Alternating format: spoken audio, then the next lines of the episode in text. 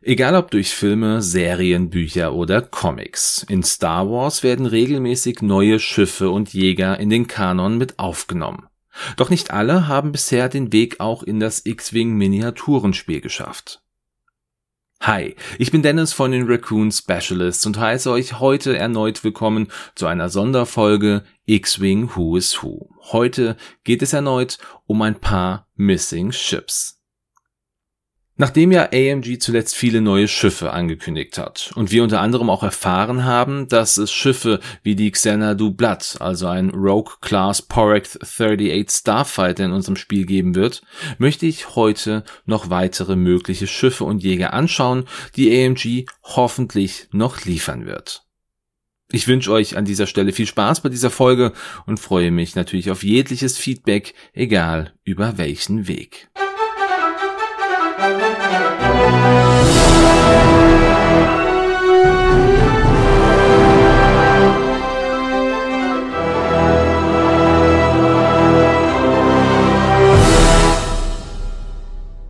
Bevor wir loslegen, hier noch ein kleiner Spoiler. Diese Folge ist großflächig zur Zeit der Klonkriege angesiedelt und daher werden natürlich auch primär Schiffe für die Republik, die Separatisten oder die Scum-Fraktion zu hören sein. Und das erste Schiff, welches ich mir gut vorstellen könnte, das kam in bisher zwei Folgen der Serie Star Wars The Clone Wars vor und ist ein Genevex Class Fanblade Starfighter oder im Deutschen ganz einfach ein Fächerjäger. Dieser Jäger wurde vom geonosianischen Hubla Pasatisk Schiffsbaukollektiv entwickelt und gebaut und wie der deutsche Name es schon verrät, sieht dieses Schiff aus wie ein großer Fächer. Und dieser Fächer, das ist ein Sonnensegel und dieser erschien als eine Art durchsichtiger Halbkreis und konnte für die Landung oder aber auch im Flug eingeklappt und in den Rumpf des Schiffs eingezogen werden. Wenn dieses Segel ausgeklappt war, dann hatte das Schiff an beiden Flügelenden je eine Laserkanone. Zusammengeklappt wurden die Laserkanonen gebündelt und hinter dem Cockpit platziert. Mit den ausgebreiteten Sonnensegeln hatte der Jäger eine Gesamtlänge von 13,05 Metern, eine Breite von gerade mal schmalen 2,25 Metern und eine Höhe von 14,4 Metern. Ausgestattet war er mit Lebenserhaltungssystemen, einem Hyperantrieb sowie Deflektorschilden. Und zusätzlich war dank seiner Triebwerke eine Maximalgeschwindigkeit von circa 1250 Stundenkilometer möglich, was beinahe so schnell wie ein Rebellen Aving war. Das erste Mal sehen wir dieses Schiff in der zwölften Folge der dritten Staffel von Star Wars The Clone Wars und hier wird es von Asajj Ventress geflogen, die dann auch eine der passenden Piloten für dieses Schiff sein könnte. Kommen wir an dieser Stelle zu den Werten des Schiffs, die ich mir vorstellen könnte. Auf der einen Seite denke ich, haben wir einen Frontfeuerwinkel mit zwei Angriffswürfeln. Das ist dann der Standard 90 Grad Feuerwinkel. Eine Verteidigung von maximal zwei, was einfach, denke ich, durch die Größe des Sonnensegels auch realistisch ist. Ein Hüllenwert von drei und zwei Schilde. Hier würde natürlich auch eine kleine Base perfekt passen. Wir haben es an der Größe gemerkt, ist nicht wesentlich größer wie ein X-Wing. Zusätzlich hoffe ich natürlich, dass es eine Konfigurationskarte für dieses Sonnensegel gibt. Offen und geschlossen, so wie wir das jetzt bei anderen Schiffen auch schon kennen. Und bei einem geschlossenen Segel ändert sich dann der Primärangriff von zwei Würfeln im 90 Grad Feuerwinkel auf drei Würfel, der aber nur im Bullseye Feuerwinkel verfügbar ist. Und die Verteidigung würde dann auf drei Würfel erhöht werden, weil wir natürlich weniger Angriffsfläche bieten. Noch ein kleiner Fakt auch zur Vollständigkeit. Dieser Jäger, der wurde schon durch die Legends-Serie Star Wars Clone Wars mit aufgenommen. Das war eine komplett gezeichnete Serie, also nicht die Animationsserie.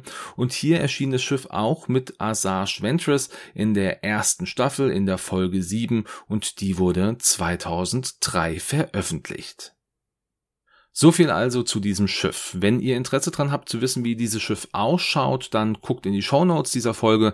Dort habe ich den einen oder anderen Link für euch hinterlegt, auch für alle kommenden Schiffe, um die wir uns jetzt noch kümmern werden. Für das nächste Schiff bleiben wir weiterhin in der Klonkriegsära von Star Wars und schauen uns einen Jäger an, der erst in der vierten Staffel von Star Wars The Clone Wars und hier in der siebten Episode in den Kanon aufgenommen wurde. Es geht um den Senuas 33 Umbaran Sternenjäger. Dieser technologisch hochentwickelte Sternjäger wurde von der Ghost Armaments entwickelt und gebaut.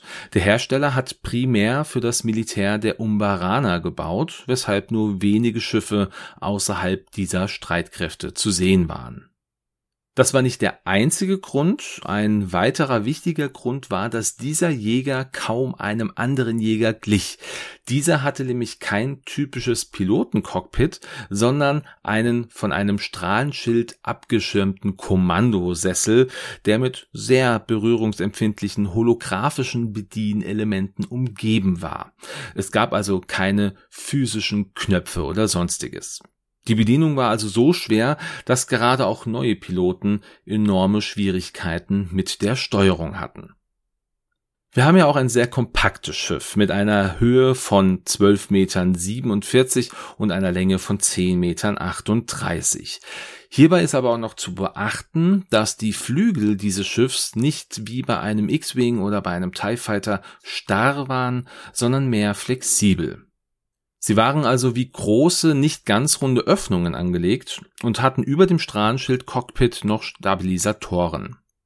Somit konnte der Jäger sehr wendig sein, aber auch auf der Stelle stehen bleiben, wenn es nötig war und sich auch hier ohne Probleme um 180 Grad drehen. Am Ende hatte der Jäger auch noch eine Maximalgeschwindigkeit von 1100 Stundenkilometern, was etwas schneller war als der uns bekannte T65 X-Wing. Unter dem Cockpit, da war eine Plasmakanone angebracht und links und rechts an den Flügeln noch Waffenmodule für beispielsweise Raketen. Bei seinem ersten Auftritt im Star Wars Kanon befanden sich die Klone gerade auf Umbara, um dort die Separatisten zu schlagen, doch durch den Jedi-General Pong Krell, der die Leben der Klone lieber verschwendete, als sie zu schonen, wurden die Klone schnell in die Enge getrieben.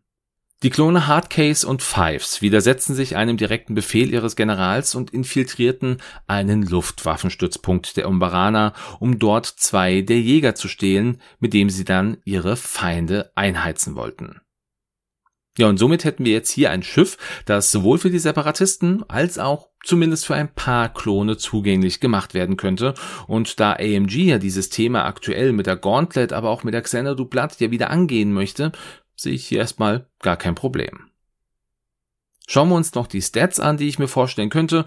90 Grad Feuerwinkel nach vorne mit drei Angriffswürfeln. Drei Evades, drei Hülle, vier Schilde. Ja, und ich weiß, drei Defender lässt grüßen, denke ich aber passt trotzdem ganz gut rein. Zusätzlich müsste dieses Schiff natürlich auch die Konfiguration bekommen, mit der es dann auf der Stelle stehen kann und sich auch umdrehen kann. Schließen wir hier dieses Schiff noch mit einem kleinen Fun Fact ab. Dieser Jäger hatte im Online-Rollenspiel Star Wars The Old Republic einen Legends-Auftritt. Hier konnte dieser Jäger als eine Art Haustier, als Pet im Kartellmarkt erworben werden. Wobei aber hier zu beachten ist, dass der Jäger als T20-Jäger bezeichnet wurde.